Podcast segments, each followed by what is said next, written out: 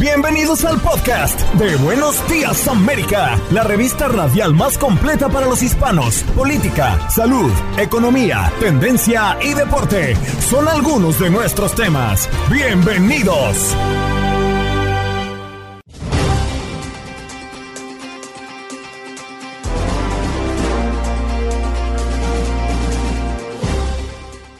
Hola, soy Andreina Gandica y este es el podcast de Buenos Días América. Conversamos con la doctora Marlene Orozco, CEO y fundadora de Stratify Insight, para hablar y darnos consejos, recomendaciones para emprender negocios en Estados Unidos. Los guatemaltecos eligieron a dos candidatos presidenciales opuestos para la segunda vuelta. Para conversar de ello, Hamid Velázquez, productor y comunicador desde Guatemala. Y en nuestro segmento Unidos Somos Uno nos acompañó Carly Bolt, directora adjunto de los programas de igualdad en el ambiente laboral para la Fundación Human Rights Campaigns. Allí nos habló sobre los ambientes laborales inclusivos para la comunidad LGBTQ. Los contactos deportivos, como siempre, Aldo Viral Sánchez con el béisbol de las grandes ligas, cuenta regresiva para el Juego de las Estrellas y el Home Run Derby marcando la mitad de la temporada en la Gran Carpa. También nos habla del el fútbol internacional, el fútbol mexicano y otros temas a propósito del deporte. ¿Qué pasó? Las noticias relevantes las historias destacadas, el resumen de lo más importante. Estos son los titulares. La estrategia migratoria del gobernador de Florida y candidato a la nominación republicana a la presidencia, Ron DeSantis, quiere terminar con el derecho por nacimiento a la ciudadanía, finalizar el muro fronterizo y enviar fuerzas militares a México para combatir el narcotráfico. Más de 10.000 vuelos cancelados o retrasados por las fuertes tormentas en el Atlántico Medio. Los aeropuertos más afectados por el mal tiempo son los que sirven a la ciudad de Nueva York, Atlanta Chicago. Las aerolíneas con más cancelaciones son United Airlines, Republic, Endeavor Air. Los pronósticos indican que el temporal continuará este martes afectando una región desde los Grandes Lagos y el Valle, el valle de Ohio hasta la llanuras del sur. La cadena de televisión CNN publicó una grabación de audio del momento en el que el expresidente Donald Trump muestra al menos un documento clasificado a personas que sabe que no están autorizadas a verlo, al tiempo que reconoce que no había sido desclasificado. Migrante colombiana huye gracias a una rifa, solicitó asilo en Estados Unidos y espera comenzar una nueva vida. El premio de una rifa le sirvió a una mujer para llegar con su hijo a la frontera entre Estados Unidos y México. En la garita de San Isidro, en Tijuana, presentó su caso para pedir asilo y comenzar su proceso migratorio. La madre y el pequeño lograron cruzar y ahora esperan poder empezar una nueva vida en Chicago. Y este lunes se realizó la cuarta y última audiencia para discutir el alza de precio de transporte y peajes de la MTA, información que nos llega desde Nueva York. Y aunque algunos pasajeros pidieron que no se aumente porque afectaría a quienes ganan menos, la MTA señala que los ingresos por tarifas y peajes representan un 35% del presupuesto para poder brindar un transporte seguro y confiable. ¿Planeas viajar para el 4 de julio y no has comprado boletos? Así podrías gastar menos dinero. Buscar las ofertas es la principal recomendación para los viajeros y las celebraciones del 4 de julio en Estados Unidos. Las personas todavía están a tiempo de conseguir vuelos y habitaciones de hotel a precios asequibles, aunque es probable que se necesite flexibilidad de las fechas. Viajar en vehículo también es una opción para los días festivos. Nos vamos a Miami. El Departamento de Policía de Miami-Dade y la Oficina de Seguridad Nacional anunció el arresto de 11 sospechosos el fin de semana en operativos para combatir las carreras callejeras. Al menos cinco unidades de uniformados participaron en la operación toma de calle, en la que además de los arrestos se incautaron dos armas de fuego y cuatro vehículos. Unas 17 citaciones también fueron emitidas.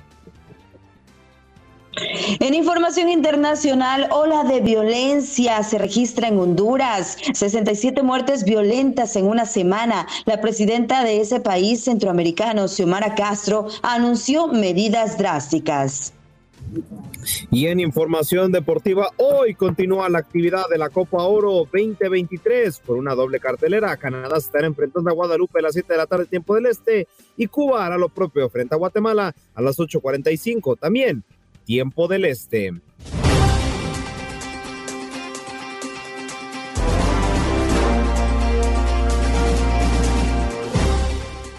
Vámonos de inmediato a recibir a nuestra próxima invitada. Ella es la doctora Marlene Orozco, CEO y fundadora de Starting Insight, que además nos viene a hablar de las pequeñas y medianas empresas. A propósito de que hoy tenemos en el calendario una efeméride muy importante, seguramente para muchos de ustedes, Día de las Microempresas y las Pequeñas y Medianas Empresas. Doctora, gracias por estar con nosotros esta mañana.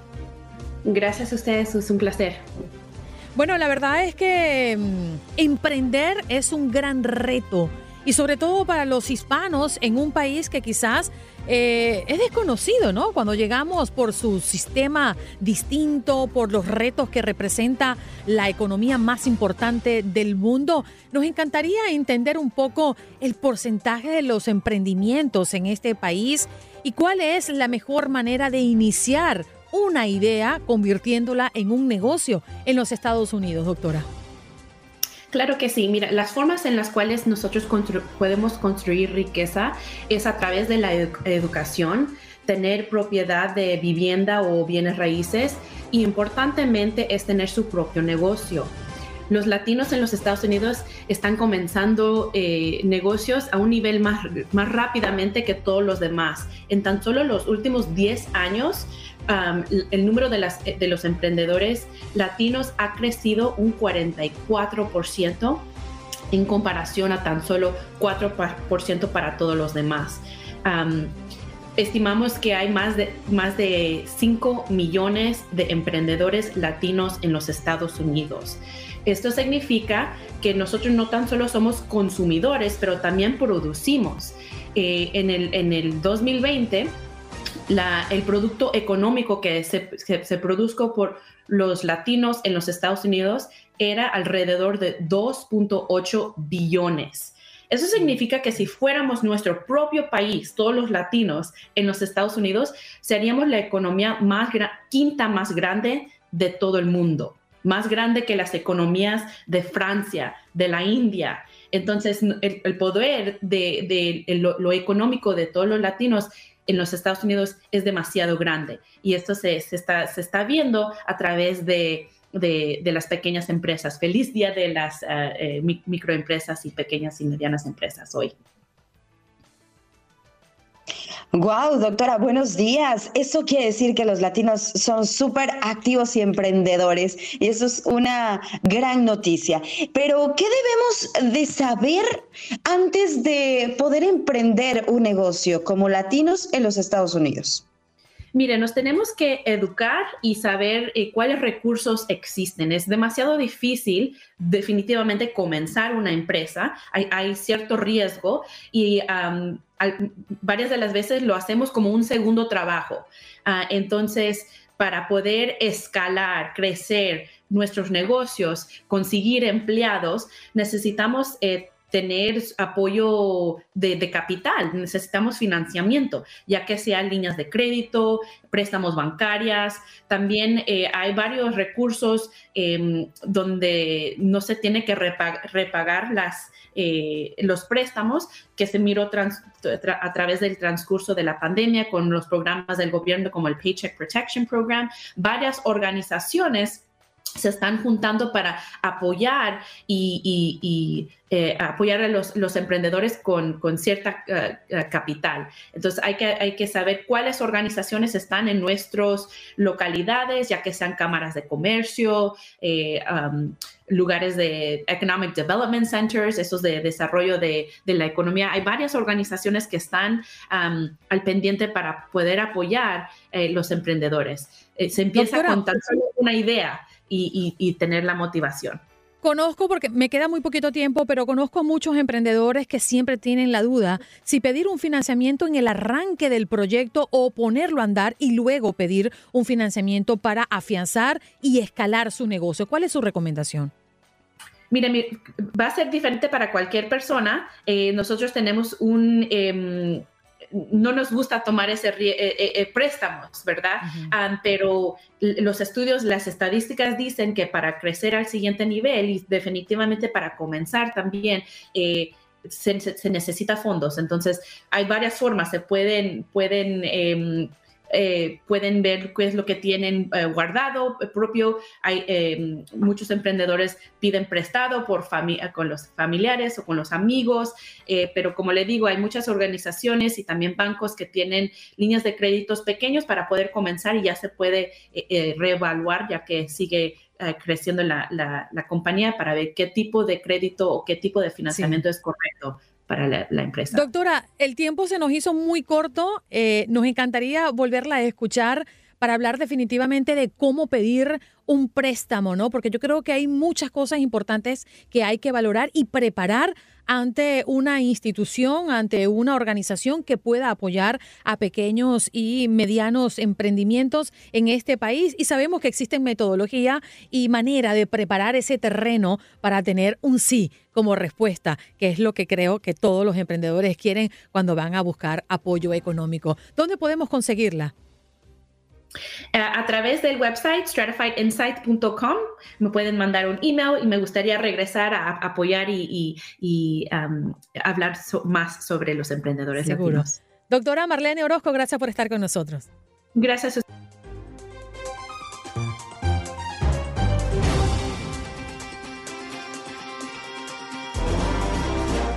Nos vamos de inmediato con Hamid Velázquez, productor y comunicador de Guatemala por las elecciones en su país. Muy buenos días, Hamid. Gracias por estar con nosotros esta mañana.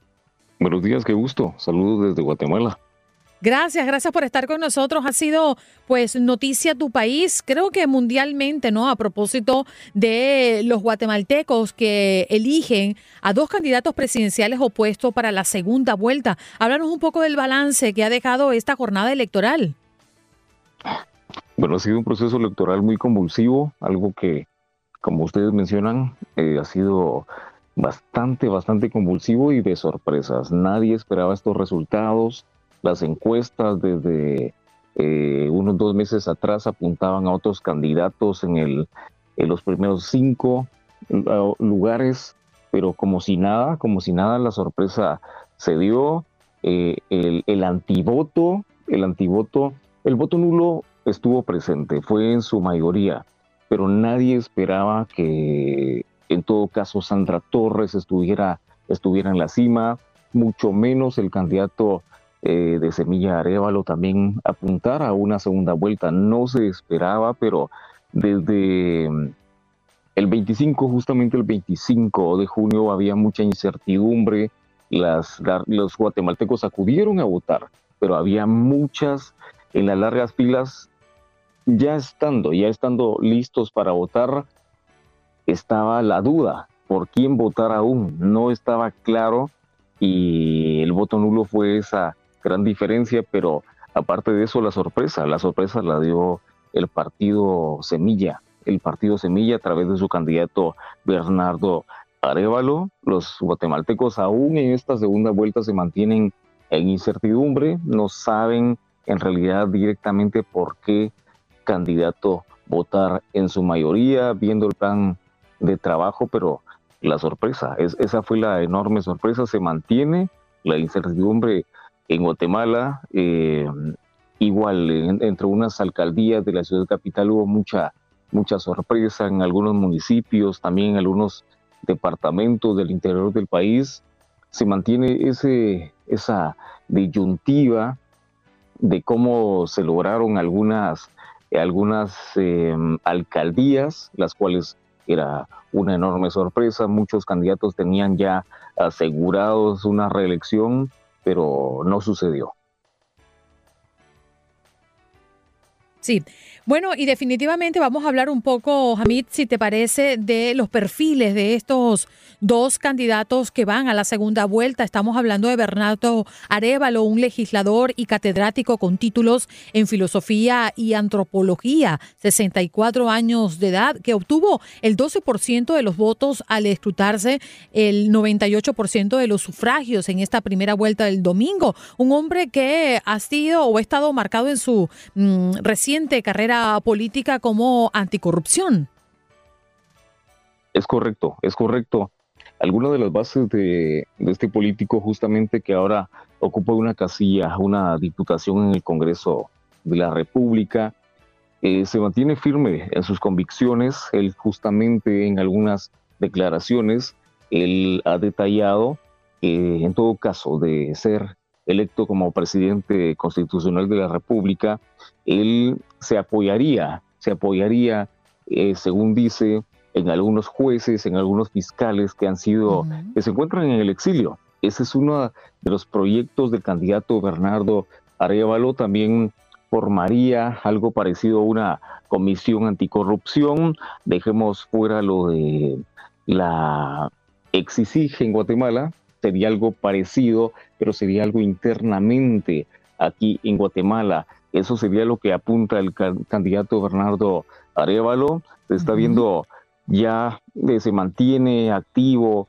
en redes sociales, eh, algunos videos de cómo él sería su proyección, pero él apunta a crear una comisión anticorrupción, en todo caso él quedara como presidente de la República. Y si le damos una miradita a Sandra Torres Hamid, 67 eh, años, quien fuera primera dama, por cierto, y es considerada abanderada del conservadurismo, eh, lideraba con casi el 16% de los votos.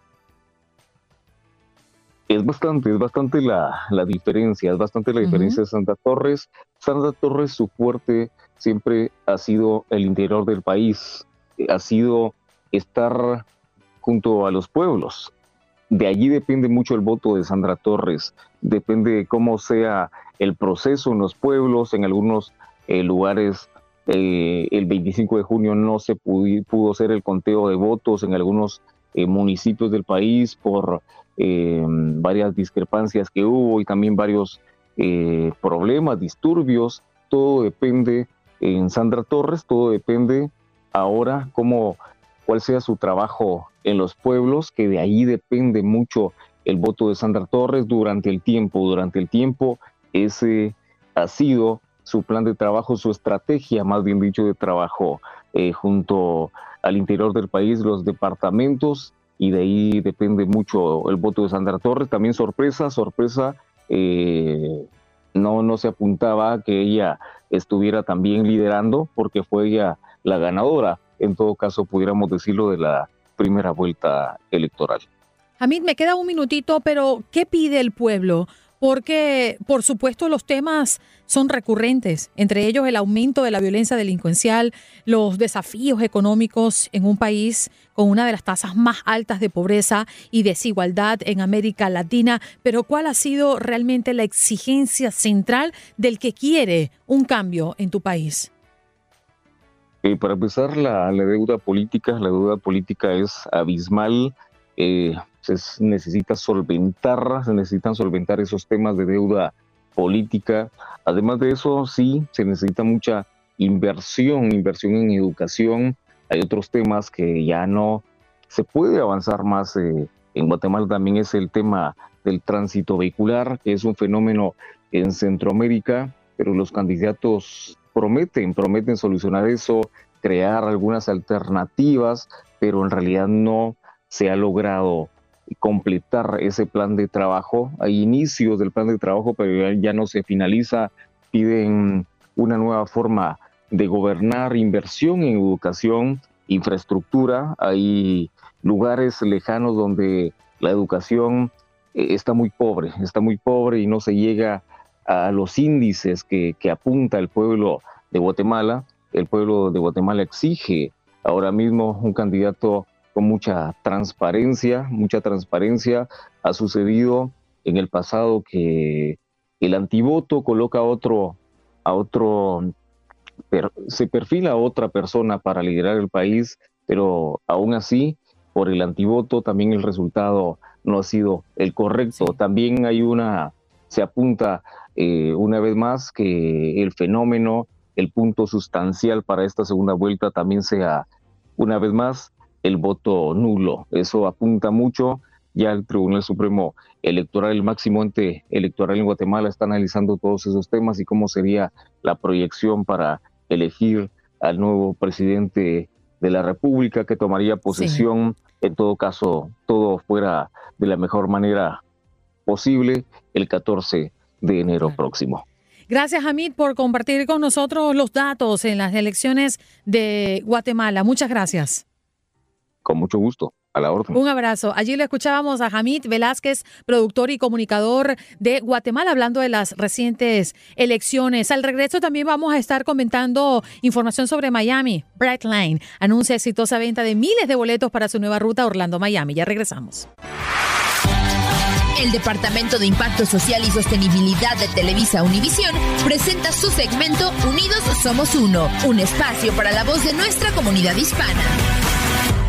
Nos complace saludar esta mañana a Carly Boltz, quien es directora adjunta de los programas de igualdad en el ambiente laboral para la Fundación Human Rights Campaigns. ¿Cómo estás, Carly? Gracias por estar con nosotros esta mañana.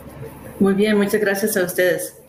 Nos vienes a hablar hoy sobre los ambientes laborales inclusivos para la comunidad LGBTQ en Latinoamérica en comparación con los ambientes laborales en Estados Unidos. Mi primera pregunta, Caldi, tiene que ver con que existen 8.1 millones de trabajadores LGBTQ que viven en Estados Unidos, pero todavía existen 21 estados que no tienen prohibiciones eh, explícitas ante la discriminación por orientación sexual e identidad de género en el trabajo. ¿Qué tipo de acciones por parte del empleador o de los mismos compañeros de trabajo son considerados discriminación? Bueno, eh, muchas gracias eh, por la pregunta.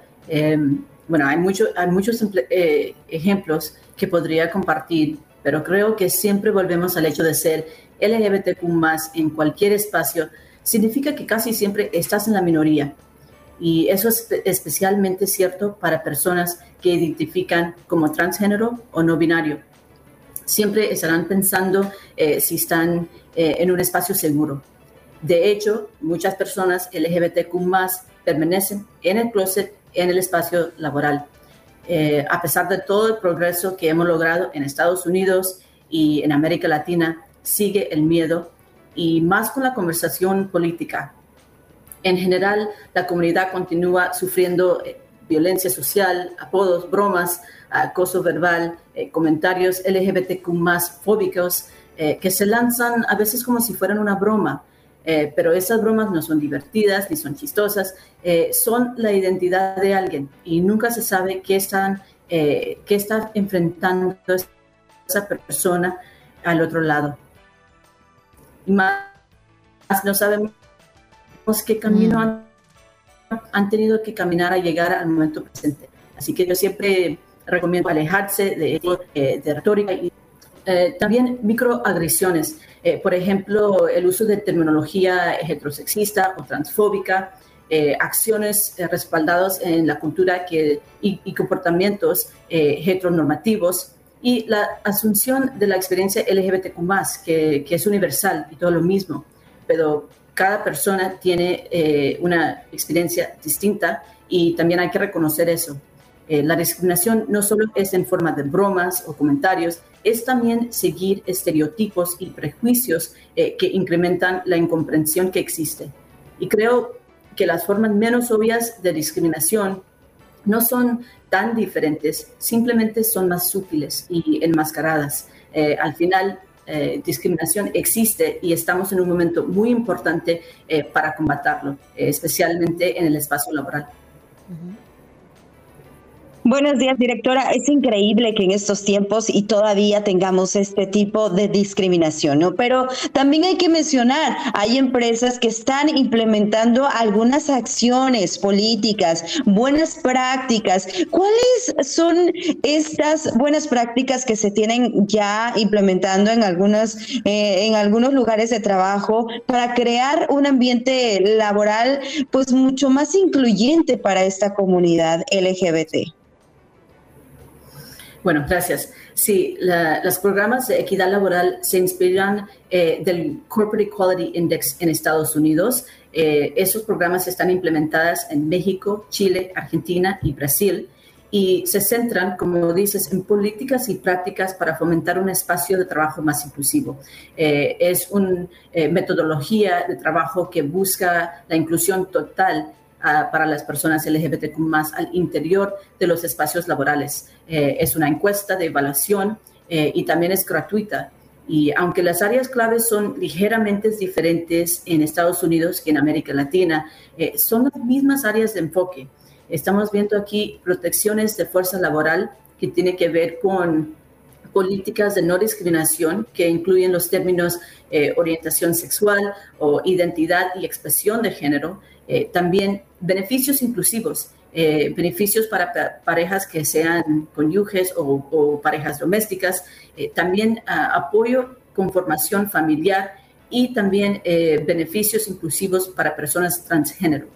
de ahí también estamos revisando el apoyo de una cultura inclusiva. Que tiene que ver con capacitación interna y grupos de recursos para empleados o consejos de diversidad e inclusión, eh, y finalmente, eh, responsabilidad social corporativa, eh, que tiene que ver con el alcance y el compromiso con la comunidad LGBTQ en general a través de reclutamiento y participación en actividades públicas para, ah, para apoyar la inclusión LGBTQ Bueno, tengan en cuenta que el Corporate Equality Index de Estados Unidos ya han estado trabajando junto con el sector empresarial durante más de 20 años eh, y nuestro trabajo global se lanzó en México hace siete años, en Chile hace seis y en Argentina y Brasil hace dos años, eh, por lo que tenemos más requisitos para nuestros participantes en Estados Unidos.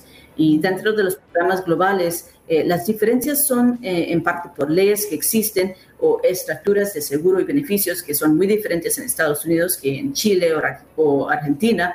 y también normas sociales que están, están ajustadas por el contexto eh, del país.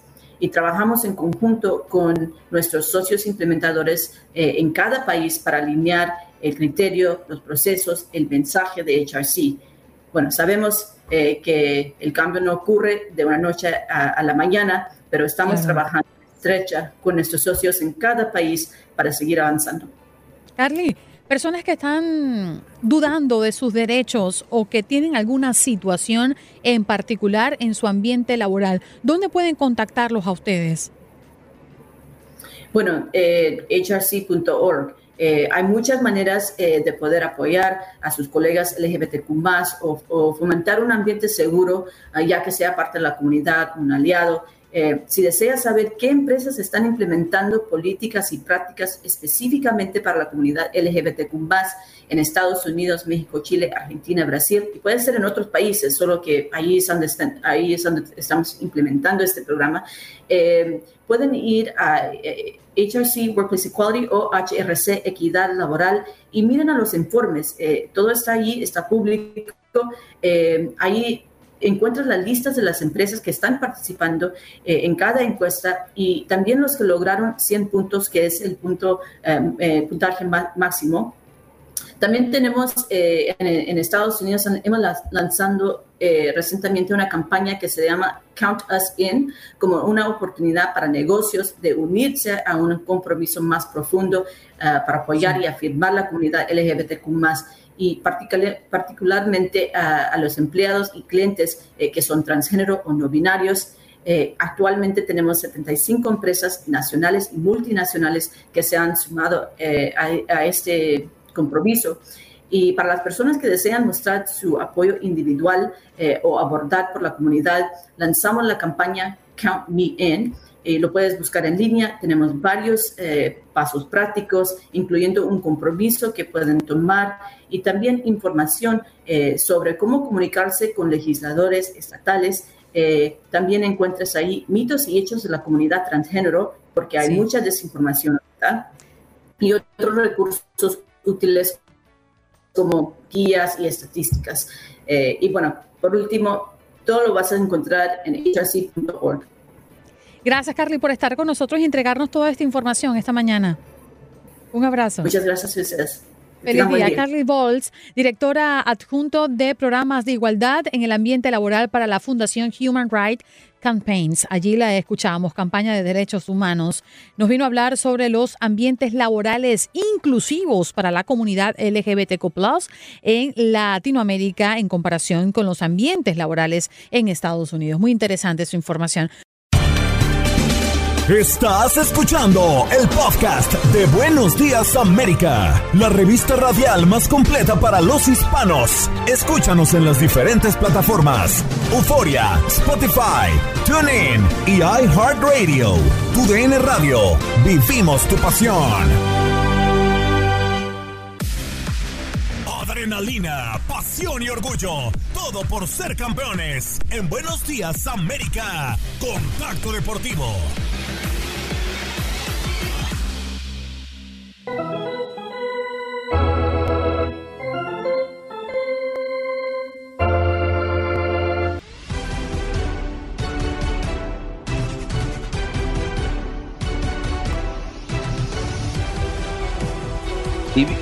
Bienvenidos, bienvenidos a este contacto deportivo para hablar, para hablar de lo que está sucediendo hoy en día en las grandes ligas en referente a materia del juego de las estrellas y obviamente noticia.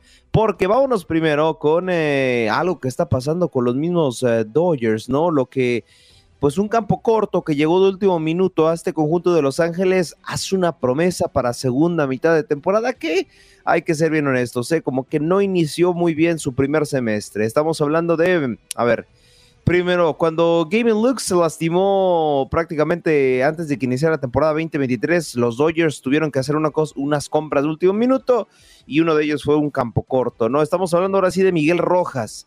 Eh, y ahora en una entrevista con Los Angeles Times ha declarado que se siente capaz de batear en dos, eh, perdón, en punto 275 con un OPS de punto 750 de 10 a 15 home runs y 60 mm, impulsiones, 60 carreras impulsadas, prácticamente es lo que dice el buen eh, Rojas. Me gustaría citar sus palabras. Dice, no necesito ser una superestrella ofensiva en este lineup.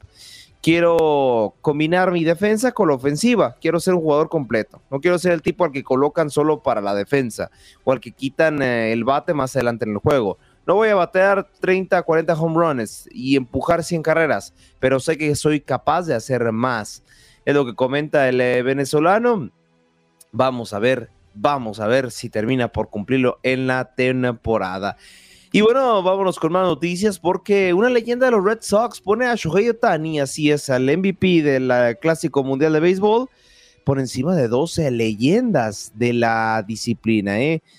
polémicas declaraciones porque, a ver, Shohei Otani no ha ganado como tal eh, la, la, MLB, pero bueno, el eh, buen, en una entrevista para prácticamente Outkick, un programa especializado en lo que viene siendo el, el béisbol, Kurt Schilling, pues eh, le invitaron a hacer un análisis sobre su equipo, su ex equipo, los Angelinos de Los Ángeles, y comenta, Shohei Otani es el más rápido de la historia de los Angelinos en llegar a los 150 home runs.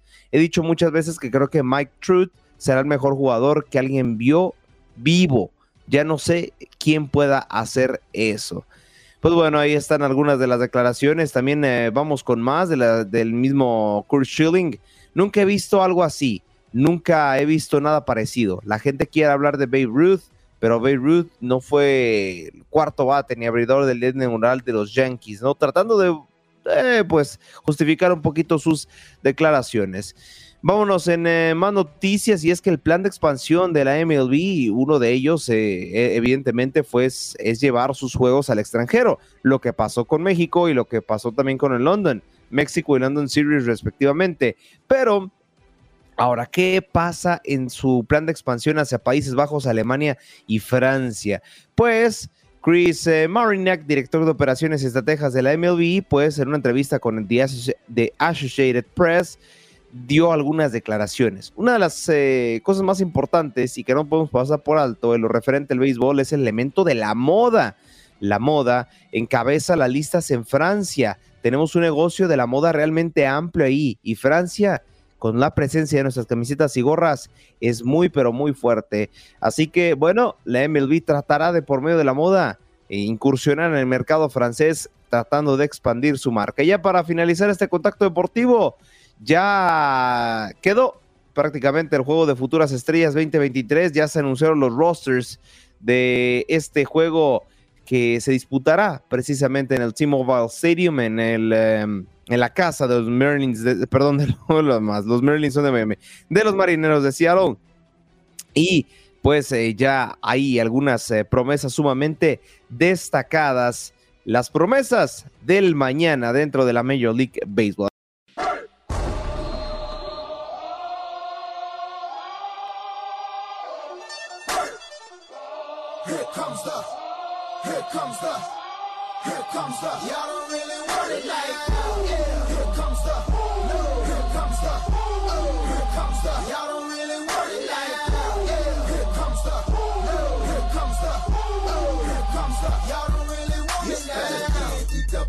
Y bienvenidos, bienvenidos a este segundo contacto deportivo para hablar de lo que sucede hoy en día y es noticia evidentemente dentro de la NFL, porque recapitulemos lo que pasó en la temporada 2022 con Derek Carr que reconoce que haber estado en las bancas de los Raiders lo volvió loco, así fueron las declaraciones del nuevo coreback de los New Orleans Saints en su paso evidentemente por las becas Raiders. Me gustaría citar sus palabras. Estaba muy molesto, estaba loco, estaba enojado.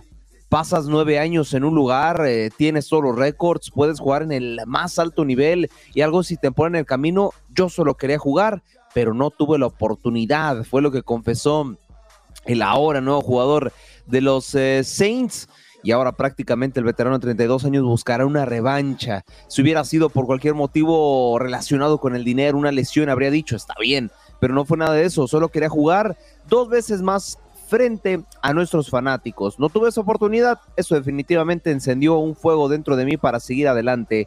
Algunas de las aclaraciones también por las cuales no siguió en el conjunto de Las Vegas Raiders y ahora en su nueva casa buscará una revancha, una revancha para este jugador de 32 años. Vámonos con más noticias y es que Devon Allen marcó el cuarto mejor tiempo en el año en los 110 eh, metros con vallas. Eh, prácticamente este, el receptor de los Eagles, pues quedó quinto y cuarto las últimas ediciones de los Juegos Olímpicos respectivamente, ¿no? El buen Devon Allen, eh, pues prácticamente se convierte en un grandísimo jugador, así es. Marca tiempo de 13.04 segundos, empatando la mejor eh, la mejor, perdón, la cuarta mejor marca del mundo en lo que va de la campaña. Y, por detrás, por detrás de Daniel Roberts, que marcó 13.01 segundos. Impresionante los récords para que vean que los jugadores de la NFL pues se preparan bien. No solamente es fuerza, sino también velocidad. Así que con esta información pasamos ahora a la pista.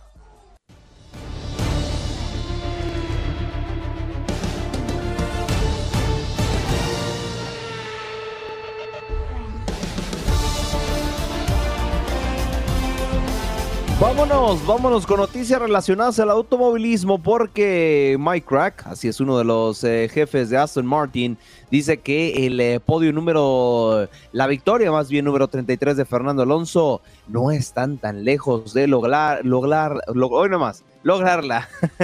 y es que después de tantas victorias de Max Verstappen eh, dentro de lo que viene siendo mm, la Fórmula 1, pues ellos buscan y hostigan prácticamente para llegar a esta victoria número 33 de Fernando Alonso en su carrera. Creo que nuestra mayor eh, fortaleza radica que lo que estamos haciendo es mucho mejor de lo que esperábamos. Eh, supone una gran satisfacción comenzar la temporada con un coche competitivo, al menos un coche que es tan competitivo como para ser segundo, es lo que afirma también el mismo director, el Mike Ark, eh, buscando darle impulso y buscando seguir motivar al buen Fernando Alonso. Y es que también dentro de la escudería de Aston Martin, eh, a ver, ellos también dicen y son claros. A ver, Red Bull con el RB19 de la Fórmula 1 es un carrazo, eh, la verdad. Eh, en cuestiones de motores, en cuestiones de agilidad, en cuestiones de coordinación con el viento. Es un carro del cual eh, se debe de copiar prácticamente el diseño, por lo menos tratar de hacer lo mismo, porque evidentemente el coche ayuda mucho a esta escudería. Y ahora lo que confiesa uno de los directivos de Aston Martin es que ellos no quieren copiar lo que hace Red Bull, lo quieren hacer a su propia manera y evidente y así me quedo con esta frase que dice, es fundamental que Aston Martin siga su propio camino, no tenemos que copiar filosofías y formas de hacer las cosas, me encanta esa mentalidad, así que ellos buscarán por méritos propios sacar un carro que pueda ayudar a Fernando Alonso a conseguir esta también victoria número 33. Finalmente, Felipe Massa, uno de los eh, corredores históricos de la Fórmula 1, también toma de ejemplo a Fernando Alonso y dice, quizás yo podría haber seguido en la Fórmula 1. Recordemos que el piloto brasileño, eh, también nacionalizado español, pues fue una leyenda viva de lo que es la Fórmula 1 y él se retiró prácticamente a los 38 eh, años de edad, sabiendo la,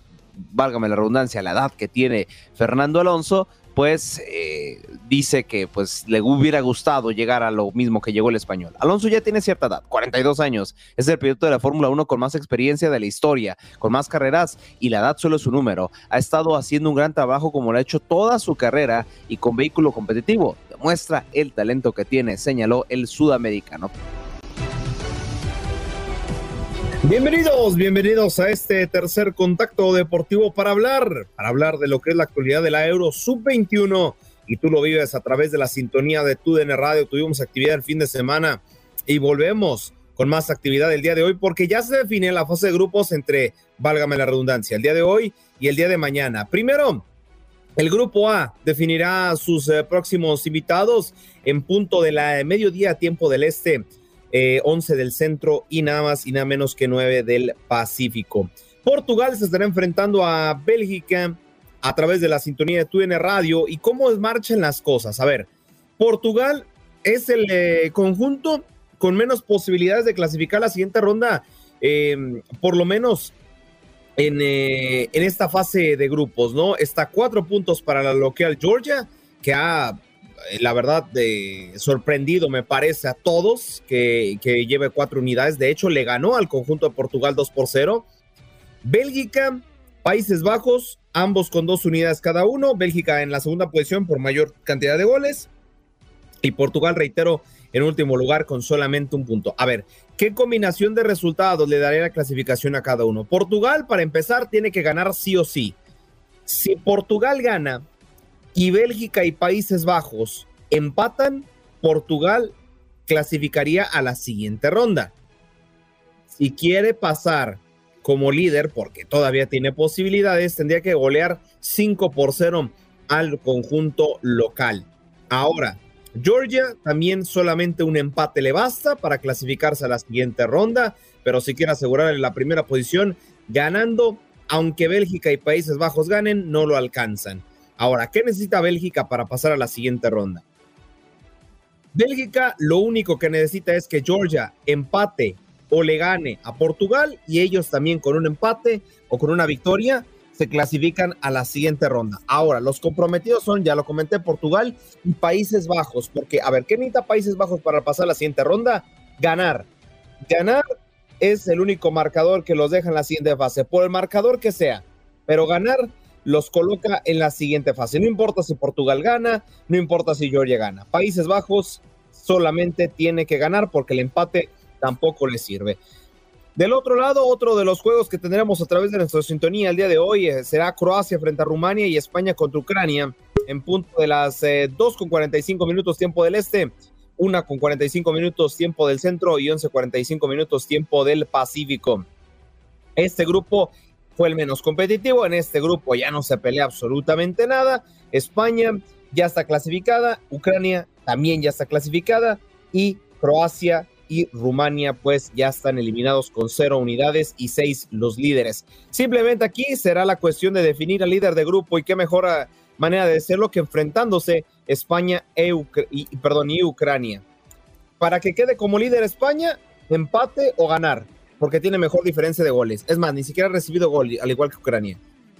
En un empate, una victoria les da el pase como líderes a la selección ibérica y Ucrania, por su parte, si quiere ser líder, tendría que ganar dos goles, eh, prácticamente, perdón, solamente ganando uno por cero, también le daría el liderato. Así que los dos, ganando, sea cual sea el marcador, pasan a la siguiente ronda como líderes. Ya están clasificados los dos, pero aquí simplemente es ver quién será líder. Ya mañana estaremos hablando de qué combinación necesita Inglaterra, la República Checa, Alemania, Francia, Italia, Suiza, Noruega e Israel para pasar a los cuartos de final de esta Euro Sub-21. ¡Tigres! ¡Tigres, Tigres! Hoy ganamos. Hoy ganamos. Gana Tigres, obviamente. Pachuca, Pachuca, Pachuca. Tigres, Tigres. Hey, tú dele. Es el campeón de campeones. Chiqui de bola, la bomba. Chiqui de bola, la bomba. A la vida, a la bomba, a la bomba. Tigres, Tigres. ¡La, la, la! El partido del paste y la carnita asada. Los azul y oro invadieron la Casa Galáctica. Disfrutaron y la cereza del pastel fue el título para los Tigres. Tigres,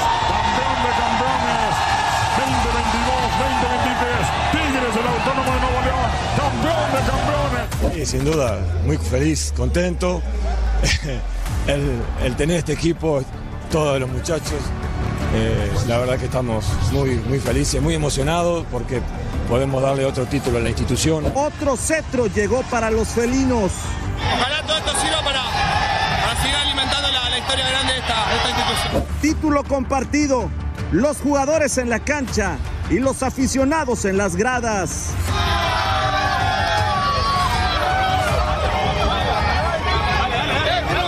La dinastía dorada de Tigres sigue aumentando su legado. Ahí lo vivieron, el color del campeón de campeones, también lo vivieron a través de la sintonía de Tudena Radio, Tigres coronándose una nueva cuenta, ¿no? El equipo más ganador de la anterior década. Pero bueno, vámonos ahora con actividad de la Copa Oro, porque hoy, hoy así es, sigue lo que viene siendo la actividad del último grupo. Estamos hablando del grupo D. Oh, Canada se estará enfrentando el día de hoy contra Guadalupe y buscará reafirmar Canadá B, hay que decirlo, va Canadá B el día de hoy contra Guadalupe simplemente y, y lo apodaban así algunos medios eh, canadienses que tienen que reafirmar que son favoritos frente a este combinado. Un grupo, me parece, a pesar de que es la Canadá B, la Canadá prácticamente de la Major League Soccer, eh, me parece que tiene los argumentos suficientes como para clasificarse a la siguiente ronda y no tendría que tener complicaciones frente a Guatemala, Cuba y Guadalupe, que con todo respeto son eh, rivales de menor envergadura y de menor eh, peso. También hoy Guatemala se están enfrentando a la selección caribeña de Cuba y de hecho hay un viejo conocido, Flaco Tena, así es, el entrenador Alfredo Tena, quien es el mandamás de la selección Chapín, habló previo a este enfrentamiento. Es decir, no, el equipo está muy bien. Eh, la verdad que son jugadores muy entregados, en tanto en entrenamientos como en partidos. Es un grupo muy unido. Hemos entrenado muy bien. La gira que hicimos la semana anterior fue muy buena en cuanto nos sirvió para sacar conclusiones. Entrenamos muy bien en, en Guatemala la última semana. Creo que el equipo llega en muy buen momento. En la gira tuvieron muchos enfermos de, de gripa, pero afortunadamente ya están todos bien. Tenemos el plantel completo, listo, con mucha ilusión de darle alegría a toda la, la afición chapina. Ahí están las declaraciones de Alfredo Tena previo a este partido frente a la selección eh, cubana.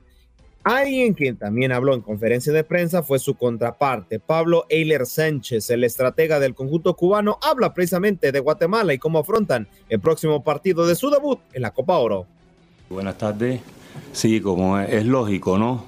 De, a partir de ese momento en el cual nosotros le ganamos bueno, a Guatemala en la Copa de Oro, sí, indudablemente que hemos, nos hemos seguido, yo pienso que los dos equipos se han seguido estudiando, se han seguido analizando, incluso hemos tenido varios encuentros en los cuales, bueno, satisfactoriamente para Guatemala la victoria ha sido de ese equipo, ¿no? Pero realmente sí, estamos al tanto, hemos seguido toda la trayectoria del equipo guatemalteco y en base a eso, bueno, nos hemos preparado para que al final el partido de mañana sea un partido bonito, pero un partido bastante exigente y que el terreno, bueno, dirá todas las palabras.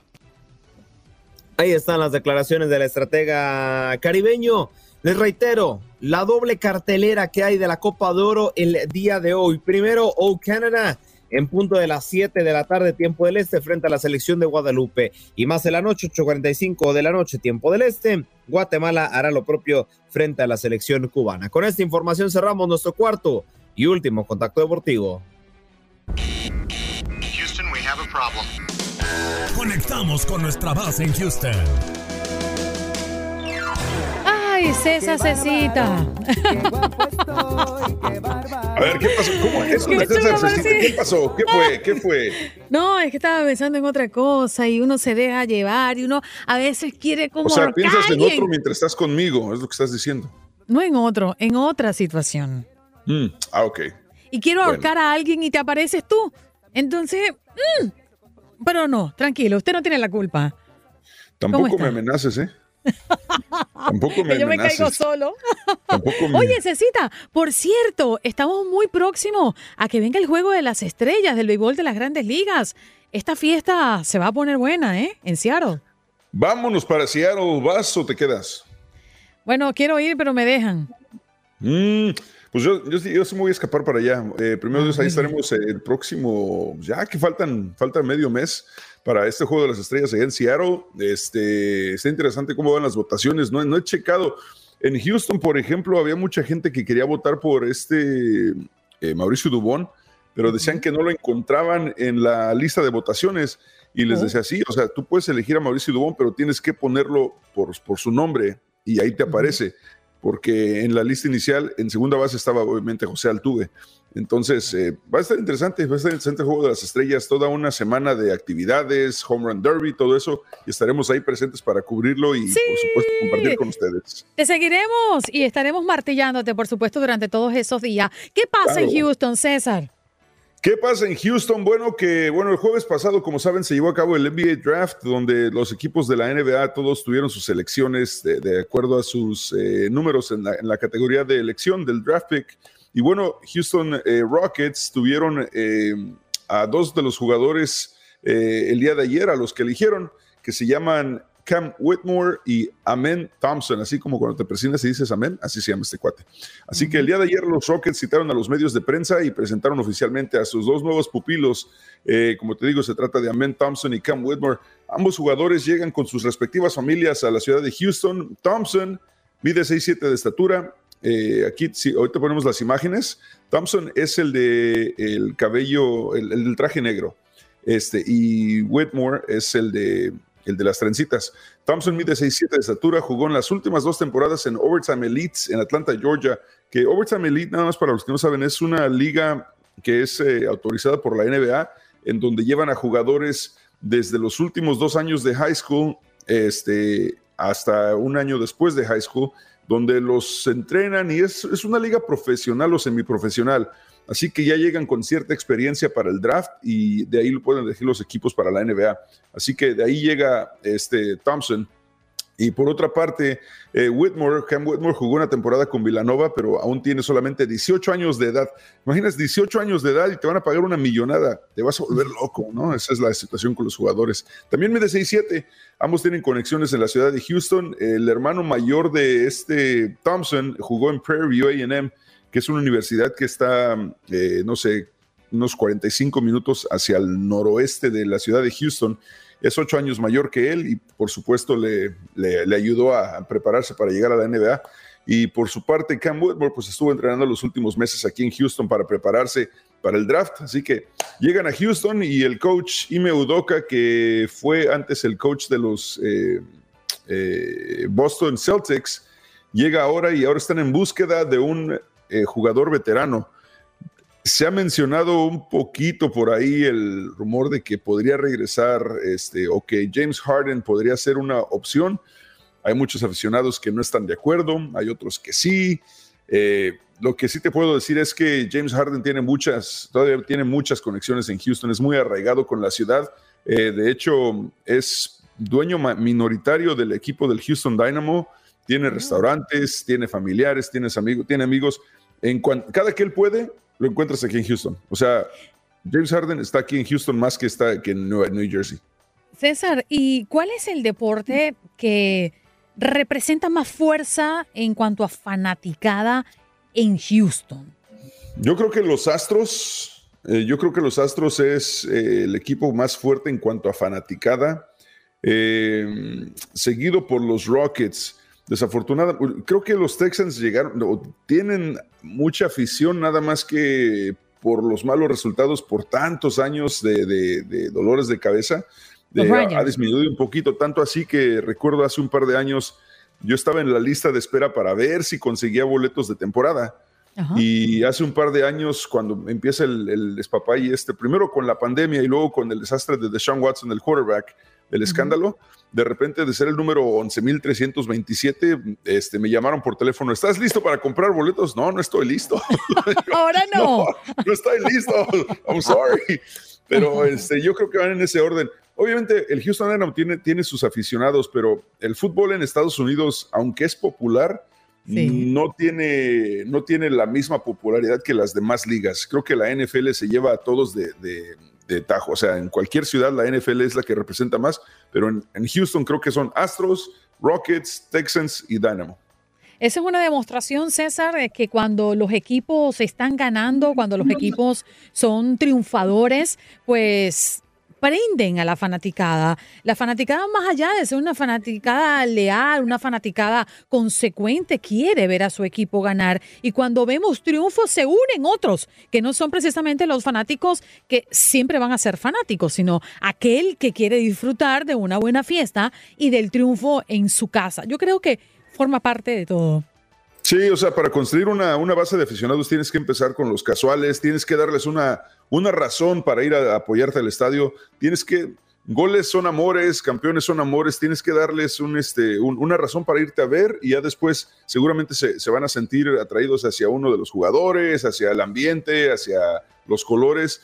Y lo principal de todo, yo le digo a la gente, a ver, tal vez a ti no te gusta el fútbol de la MLS o tal vez no te gusta el básquetbol pero tus hijos, ellos están creciendo aquí y tal vez ellos no tienen la misma, no entienden la cultura como tú la entiendes. Entonces, dales oportunidad de que crean esa afición por los equipos de tu ciudad. O sea, esa es la principal. Es, así es, esa. Gracias por estar con nosotros. Espero que tengas todavía, te faltan unas dos semanas para ir al Juego de las Estrellas, pero extraordinario. Será seguramente una gran jornada que usted podrá disfrutar a través de esta, su casa de la MLB Tu DN Radio, donde vivimos tu pasión. César, claro ya que no te quiero ya hasta se te olvidó. Sí, ya me, ya, me, ya me, amenazaron de que te vas de vacaciones, ya estoy amenazado. Estás amenazado. Por eso mi preocupación, ¿eh? De que contar los días. Hay que emparejar las cosas. no sé si yo me voy antes o después de ti, pero creo que me voy después. Bueno, muy bien. Que la pase bonito porque además usted se merece sus vacaciones. Yo estaré de vacaciones. no sé si me las merezco, pero me voy a ir como quiera. No, claro que sí. Usted se me la merece. Usted trabaja mucho. Final de mes de julio ya estaré pues una semana y algo más y seguro César va a venir a acompañarle. Siempre una gran compañía. Compañero, estar con usted al aire. Muchas gracias. Janet, no me estoy sintiendo bien. No vas a tener que cubrir, Janet. me va una cosa. César Procel desde Houston. Gracias, triple chulo. Te queremos. Gracias, gracias. Que tenga bonito día. Los espero en Enganchados. Gracias, Enganchado, allí en Houston, la 93.3. Mira cómo lo despedimos, sí, señor. Bueno, recuerden ustedes que nos vamos. Sí, nos vamos ya.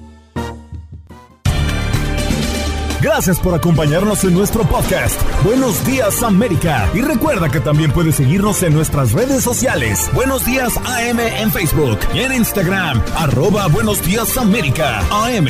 Nos escuchamos en la próxima.